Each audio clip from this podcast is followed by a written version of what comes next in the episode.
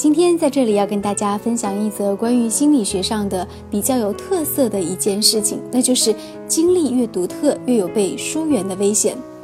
通常人们会想跳出飞机环游世界和名人厮混，你可以想象去做这些有趣的事情，但是不要指望这些事儿会成为你和同伴交流的有趣话题。来自美国哈佛大学社会心理学家高尼带领团队进行了一次实验，实验招募了六十八名志愿者，结果发表在了美国心理科学上。文章中提到，你那些不平凡的人生经历，不管多么精彩绝伦。但当你与其他人交谈时，那些他们不曾共享的社会经历会让你有被疏远的危险。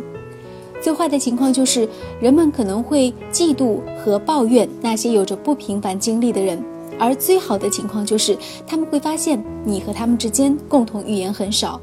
而回忆那些当时并不怎么特别的事情，比如观看蹩脚的卡通片、和同事分享内部笑话等等，反而能够引发轻松愉快的对话。